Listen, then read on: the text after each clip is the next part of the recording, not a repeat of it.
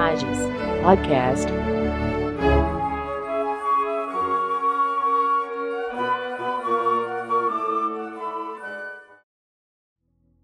Estimada audiência, sejam todos e todas bem-vindos e bem-vindas a mais um podcast da Escola de Magistratura do Tribunal Regional Federal da Quarta Região.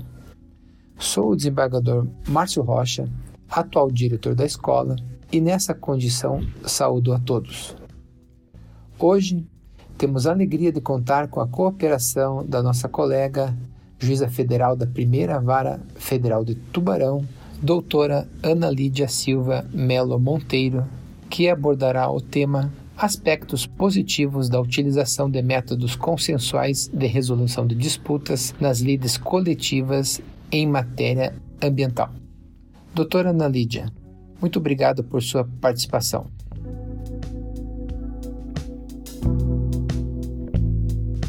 Quanto ao tema de hoje, desde logo lhe pergunto: no que se refere aos conflitos ambientais coletivos, um aspecto que é característico desses conflitos é a natureza difusa e indisponível dos interesses e direitos envolvidos. Diante dessas características, doutora, e de modo especial em relação à indisponibilidade.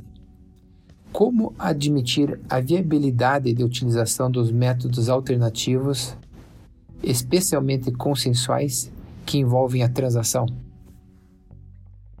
Bem, o cerne dessa questão está, estaria em se compatibilizar a irrenunciabilidade de um direito, no caso do direito indisponível, né, com a sua transigibilidade, isto é, com a possibilidade de que é, questões em torno desse direito possam sim ser objeto de uma solução negociada. E essa compatibilização, na prática, nós notamos que ela já vem sendo feita em diversas situações.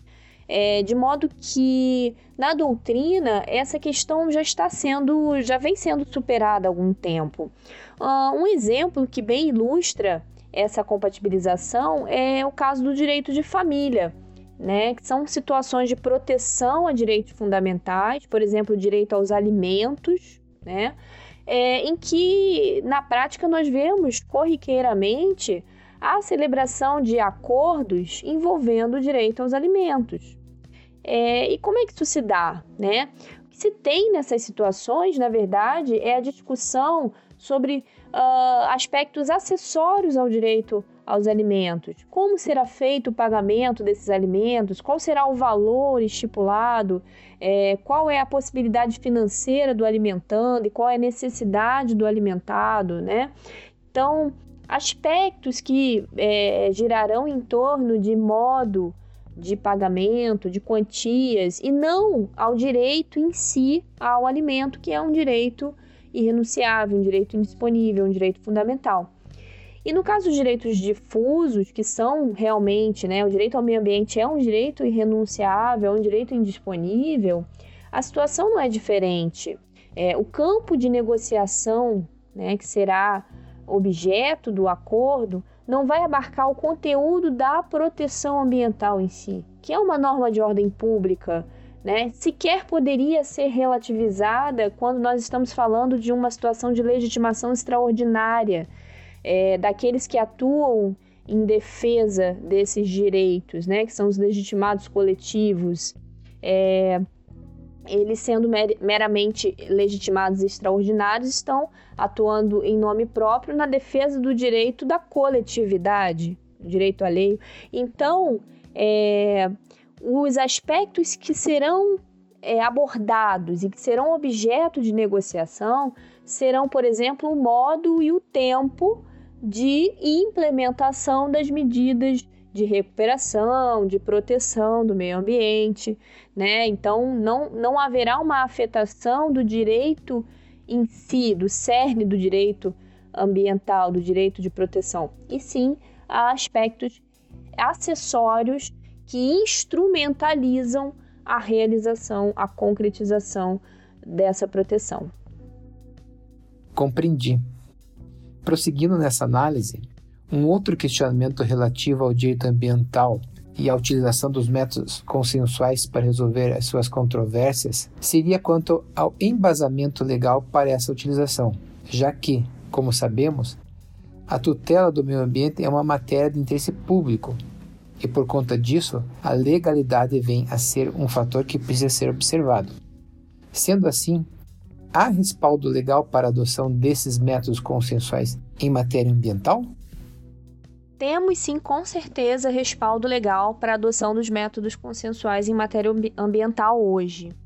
É, nesse sentido, a gente pode observar que na legislação atual, uh, tanto processual, né, na, na matéria de tutela coletiva e também na legislação processual civil do Código de Processo Civil, como também nas regras de direito ambiental, existem várias disposições que indicam a viabilidade da utilização dos métodos é, consensuais, né, dos métodos alternativos de resolução de disputas, né?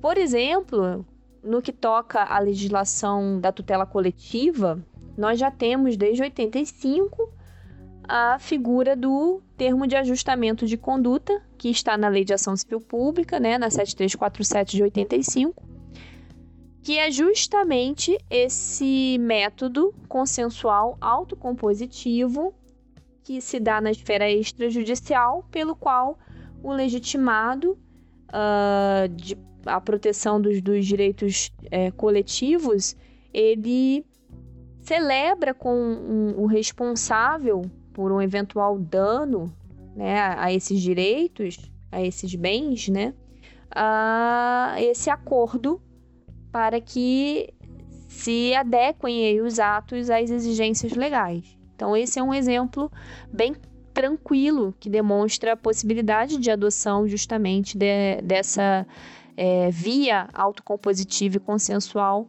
para a proteção ambiental. É, em matéria de processo civil, também temos que destacar o novo Código de Processo Civil, que consagrou de forma inovadora o modelo multiportas de processo, que justamente é, orienta a que não sejam mais utilizada estritamente a via da solução adjudicada, heterocompositiva, através da decisão proferida pelo juiz, né? Que sejam estudadas as múltiplas possibilidades de resolução do conflito através das outras vias, né? Seja através da conciliação, da mediação, da arbitragem.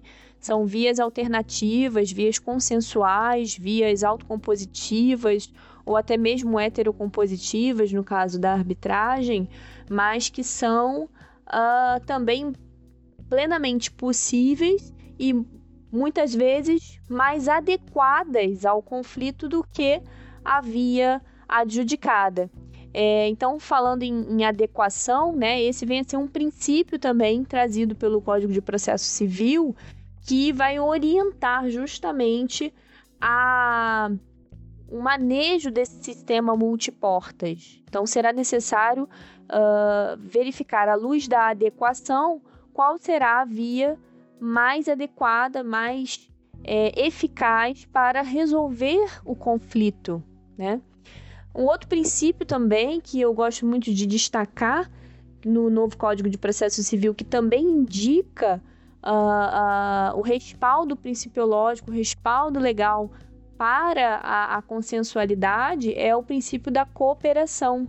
É esse princípio da cooperação que está explicitamente previsto, ele exige dos sujeitos processuais, dos atores processuais, um comportamento mais colaborativo no bojo do processo, um comportamento cooperativo, dialogado, de forma que todos contribuam para construir a solução da, da lead, né, do, da questão, é, desestimulando posturas adversariais, posturas de, de, de litigância é, é, sem, sem um, um respaldo é, é, realmente consistente. Né, indicando aí a necessidade da observância da boa-fé processual, da lealdade processual, da informação, da colaboração. Então, de, dessa forma, nós vemos que esse arcabouço principiológico e o modelo multiportas que foi uh, trazido pelo novo Código de Processo Civil eh, vai repercutir diretamente na tutela coletiva. Sabemos que existe um microsistema processual de tutela coletiva, né? existem regras específicas, mas sabemos também que as regras do processo civil comum se aplicam a, a, ao processo coletivo e dessa forma esse novo modelo de processo que vem, vem sendo né, é, consolidado pelo novo Código de Processo Civil, ele é, influi diretamente nessa é, nesse contexto do, do, processo coletivo e da tutela coletiva ambiental, de forma que hoje temos que admitir que a qualquer momento ao longo do processo é, se verifique a adequação da utilização da via consensual para resolver aquela questão de forma mais econômica, mais célere, de modo mais dialogado entre as partes e assim que se promova uma tutela ambiental mais efetiva em âmbito uh, judicial também. É, em uma outra lei também que eu destaco sempre e é, que, que trouxe grande contribuição para a utilização da consensualidade na tutela coletiva ambiental é a Lei 13.140 de 2015. Esta lei ela é contemporânea ao novo CPC, e ela trouxe regras inovadoras aí no que toca à utilização dos métodos alternativos pela administração pública. E como sabemos, né, a tutela coletiva ambiental sempre vai envolver órgãos da administração pública responsáveis pela proteção ambiental, pela fiscalização das regras, né, ambientais. Então, essa lei, quando trouxe, quando positivou é, diversas vias de composição dos conflitos de forma amigável entre as entidades da administração pública e entre essas e os particulares, ela traz também essa autorização e esse incentivo para que na tutela ambiental se adotem é, esses meios consensuais. Também poderíamos citar aqui diversos exemplos da legislação ambiental específica em que se tem aí atos de natureza consensual uh, utilizados frequentemente na fase administrativa pelos órgãos de fiscalização ambiental. É, existe a possibilidade de é, transformar penalidades pecuniárias em, em, em, medidas de interesse para a proteção ambiental, né? Isso está na, na lei do, do CISNAMA. Existe por exemplo, o, o, programa de regularização ambiental que foi previsto no novo Código Florestal, né, que é reduzido a um termo de compromisso ali para que proprietários e possuidores rurais irregulares né, se adequem às exigências dessa nova lei. Então, são esses alguns, só alguns né, exemplos que demonstram como o uso das vias consensuais tem respaldo jurídico e, e, e podem ser aplicadas nos conflitos ambientais, ainda que se trate, como foi falado, de um direito indisponível, né? Mas são alternativas idôneas à, à via do comando e controle, né? Na esfera administrativa ou a via heterocompositiva adjudicada, né? No, no caso do processo judicial coletivo. E, em sua visão, quais seriam os possíveis benefícios que a utilização desses métodos conceituais poderia trazer para a tutela do meio ambiente? Bem, para a gente falar dos benefícios, né, das vantagens da, dos métodos consensuais se comparado ao método heterocompositivo e a solução adjudicada, nós precisamos é, falar um pouco sobre as características dos conflitos ambientais. Né? É, a gente sabe que se trata de direitos indisponíveis, né, de, de um direito fundamental consagrado no artigo 225 da Constituição de 88. Né? Só que as lides em torno dos direitos ambientais geralmente são lides de natureza extremamente complexa, tanto do ponto de vista subjetivo, né, no, no, ponto de vista dos envolvidos na, na LID, que são uh, uh, interesses, em primeiro lugar, de toda a coletividade, porque estamos falando de um direito difuso de todos, mas também uh, nos casos né, concretos ali em relação a interesses de grupos específicos que estão envolvidos naquela, naquela controvérsia, né, pessoas diretamente ligadas ao problema. É, e a complexidade também do ponto de vista objetivo, por quê? Porque são problemas que são jurídicos, já que estamos tratando da observância das leis de proteção ambiental, mas também são problemas que têm base em matérias de outros ramos do conhecimento, outras ciências, né? A biologia, a física, é, envolvem questões não apenas jurídicas, mas também questões sociológicas, questões antropológicas, uh, questões econômicas, né, questões políticas. Então, a complexidade acentuada desses conflitos, ela torna eles especialmente difíceis de serem equacionados. Então, nesses conflitos de, de alta complexidade, quando são submetidos ao crivo do, do Poder Judiciário, através da, da transformação né, da questão em uma demanda judicial, é, eles ficam condensados, eles ficam amarrados à formalidade e ao regramento das normas processuais. É, é algo que é natural, é inerente à, à judicialização de uma demanda, né? É inerente aos princípios processuais que derivam da garantia do devido processo legal. Não há como fugir disso né, deve-se buscar estabelecer uma ordem dos atos, um rito a ser seguido, uh, prazos, ônus processuais é, para cada uma das partes, entre outros efeitos que naturalmente é, eles vão limitar ali uh, o campo de apreciação das questões né, tão complexas que estão ali postas.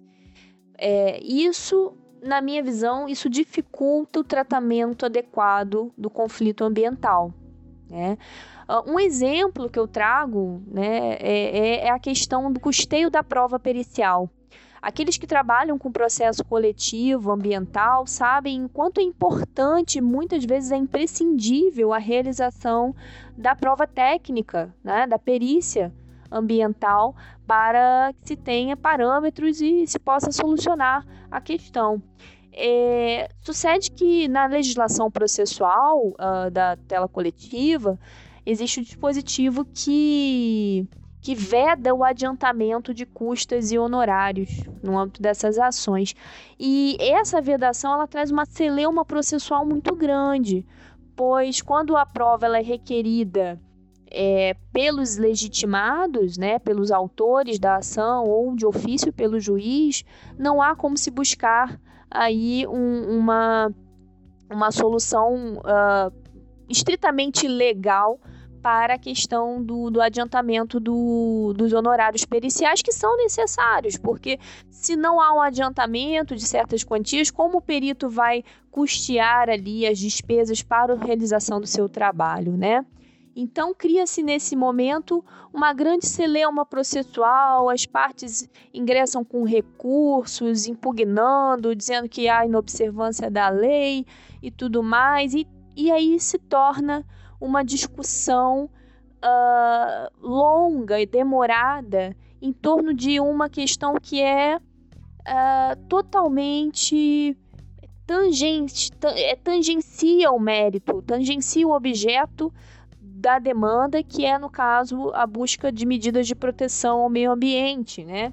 E o resultado disso, então, é, é uma demora irrazoável desses processos, sem se chegar ao objetivo que é promover, no caso, a pacificação da disputa, a efetivação da proteção do meio ambiente. Então, esse exemplo eu trago somente para ilustrar um dos problemas que ocorre na prática, na praxe, né? uh, da, da, do processo judicial, do caminho aí da solução adjudicada no, nos processos de tutela coletiva ambiental. Uh, e esse problema a gente tem que, tem que lembrar que ele se acentua ainda mais no contexto do Poder Judiciário brasileiro, que, como sabemos, ele conta com um número de ações judiciais hoje em trâmite na casa dos 80 milhões de processos. Então, naturalmente, as estruturas dos juízos, dos tribunais já está sobrecarregada, né? Isso traz dificuldades para uma prestação jurisdicional de forma geral e especialmente em matérias complexas como a ambiental, que demandaria uma análise mais cuidadosa, né? uma análise detalhada dos problemas, e isso se torna muito difícil quando há uma pressão muito grande pelo resultado quantitativo uh, na gestão da, da, dos processos, né, dentro de um, de um órgão jurisdicional. Então, essa, é, é, é, é essa, essa grande taxa de congestionamento né, do número de processos, que leva com que essas ações extremamente complexas acaba entrando numa fila ali junto com tantos outros processos e acarreta ainda uma maior demora na solução dessas demandas, né? Então a questão do fator tempo aí é crítica no que toca a, a, ao processo uh, judicial seguindo os trâmites é, é, da solução da adjudicada, né? Então é nesse contexto que vão surgir essas reflexões sobre a adequação e as vantagens efetivas na utilização dessas vias alternativas, né? Dessas vias consensuais. É, algumas vantagens que a gente poderia então notar, né? é, são relacionadas à problemática dessas amarras processuais, né, desse formalismo inerente à judicialização. É, por quê? Porque a via consensual ela vai ser muito mais flexível do que, do que a via uh, adjudicada, né? Uh, é certo que temos sim etapas que devem ser cumpridas, um plano que deve ser feito, né, para que as negociações sejam levadas a efeito mas não vão ter aquelas regras rígidas, né? Como as regras dos ônus da prova, da preclusão, por exemplo. É, e tampouco não teremos aí a figura dos recursos, né? Dos recursos, tantos recursos que temos no, no âmbito judicial. É, por exemplo, a questão do custeio da prova seria solucionada de forma amigável, de forma é, é, consensual entre as partes envolvidas, né? não, não seria necessário impugnar uma decisão que foi proferida pelo juiz. Buscaria-se a utilização de técnicas de, de conciliação e mediação para estipular a forma de custeio daquela prova.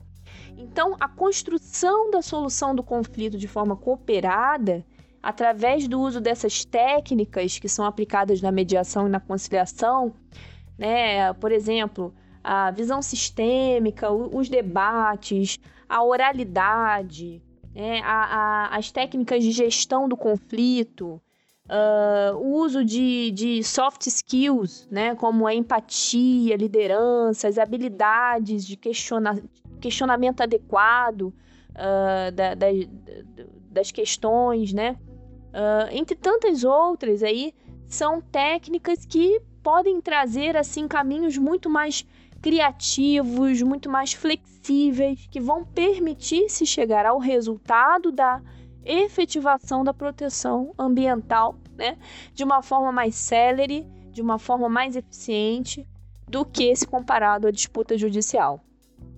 Em suma, as vantagens decorrentes da utilização dos meios consensuais estariam em ganhos de efetividade devido à maior flexibilidade procedimental e de melhor administração do tempo para o equacionamento desses conflitos. Seria isso? Seria exatamente isso. E, e mais ainda, é, na prática, a gente verifica que os métodos autocompositivos e consensuais eles trazem benefícios colaterais a partir da sua utilização. É, por exemplo, o próprio viés pedagógico, que é a celebração desses acordos em matéria ambiental, especialmente, tem em relação aos envolvidos, né, que produz educação ambiental, conscientização e previne assim futuros conflitos, futuras infringências das normas de proteção. É, o desenvolvimento também uh, da capacidade desses atores envolvidos de buscar de forma autônoma, por conta própria, né, empoderando esses indivíduos para resolver os seus conflitos, reduzindo assim aquele fenômeno de transferência de responsabilidade, de terceirização de responsabilidade pela solução do conflito para a figura do Estado juiz, né? Uh, uma outra vantagem né, seria também a viabilidade de você analisar de forma mais aprofundada o conflito, chegando assim a questões que estão subjacentes a ele, algo que só é possível uh, por uma análise mais é, é, substantiva daquela, daquela questão. O que se faz notadamente quando utilizado o método da mediação, né, que trabalha essas questões subjacentes ao conflito e não simplesmente direcionado a dar uma solução ali para aquela, aquela controvérsia. Uh, e ainda teríamos a vantagem da ampliação dos mecanismos de participação da comunidade, né, de participação democrática nas decisões tomadas no intuito de solucionar os conflitos. Né? Isso traz à luz vozes que muitas vezes não têm como ser ouvidas uh, no âmbito de uma, de uma ação judicial, né? de um debate que está ali uh, preso dentro de uma ação judicial. Então, isso amplia a participação democrática também, audiências públicas, né? formas de, de buscar ouvir representantes da, da comunidade envolvida. Então, existem assim diversos aspectos positivos que podem ser explorados quando se utiliza o caminho dos métodos consensuais para solucionar os conflitos em matéria ambiental. Esse tema foi objeto de sua pesquisa de mestrado. Assim sendo, a doutora poderia, por favor, trazer alguns casos concretos em que foram identificados aspectos consensuais ao longo de seus estudos? Com certeza, temos alguns casos aí é, concretos, né, em que temos visto de forma geral, um êxito na utilização dos métodos consensuais nos conflitos coletivos ambientais, tanto no Brasil como em outros países. Mas trazendo aqui para o caso do Brasil, né, Uh, um caso de grande repercussão que, que pude estudar foi o do rompimento da barragem de rejeitos de mineração de Mariana, né, que ocorreu em 2015 em Minas Gerais, é, e que nele, nesse caso, né, foi possível, sim, com muito trabalho, com certeza reconhecemos pela amplitude, magnitude, né, do, do, do desastre, é, conseguimos ter sim a, um grande acordo que foi firmado, né, que foi chamado de termo de transação e de ajustamento de conduta, foi firmado em março de 2016, entre dezenas de entidades de fiscalização e as empresas responsáveis pelo incidente. E esse acordo então abrangeu aí obrigações que foram assumidas por essas empresas, não apenas indenizar as pessoas que foram as vítimas, né, diretas, sofreram seus prejuízos morais e materiais, como também de empreender aí ações de recuperação na medida do possível, né, daqueles danos que foram causados. É, esse termo de ajustamento, no caso, ele estabeleceu que a recuperação do Rio Doce, né, que foi devastado, é, essa recuperação seria feita por uma organização autônoma 100% dedicada às atividades de reparação e de compensação dos impactos. Né? Foi a, a chamada Fundação Renova. Então, essa fundação é que ficou responsável pela mobilização e execução de toda a reparação, uh, desde Mariana até a foz do Rio Doce, abrangendo aí 44 municípios que foram afetados pelos rejeitos e dezenas de programas e projetos de, de recuperação e execução nesse caso. É, um outro caso digno aqui de nota foi o caso relatado recentemente pelo juiz aqui da quarta região, Dr. Marcelo Cardoso da Silva, quando ele relatou no, no outro podcast aqui do TRF, o Justa Prosa, no mês de dezembro de 2020, recente agora, uh, um caso de êxito também uh, numa lide sobre danos provocados pela mineração de carvão na região de Criciúma. Né?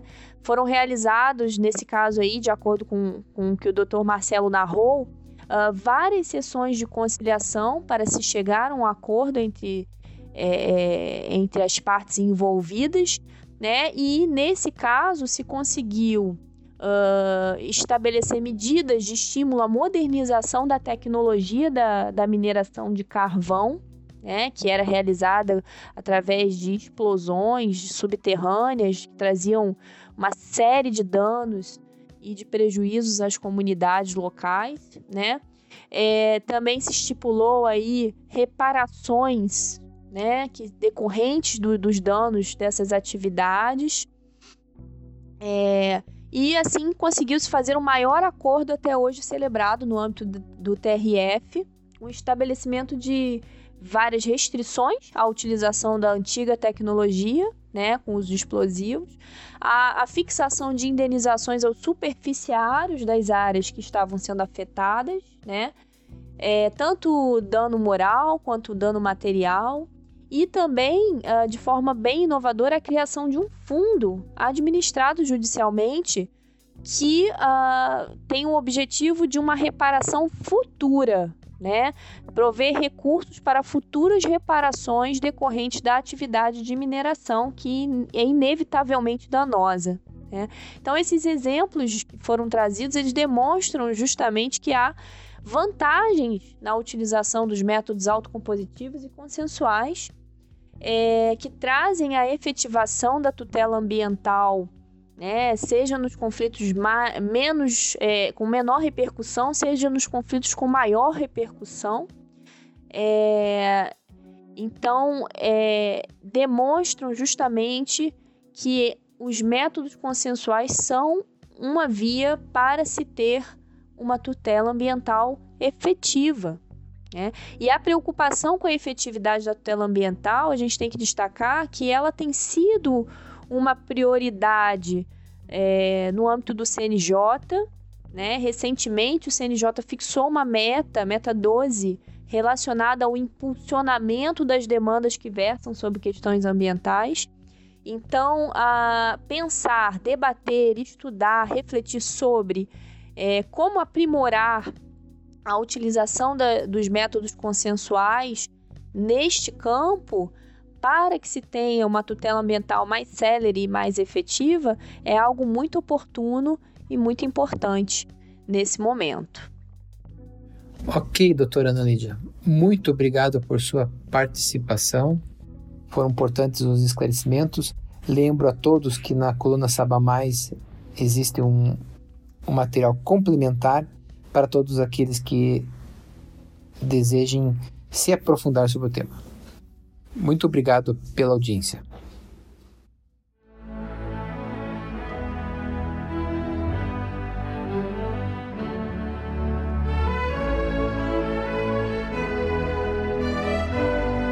Imagens Podcast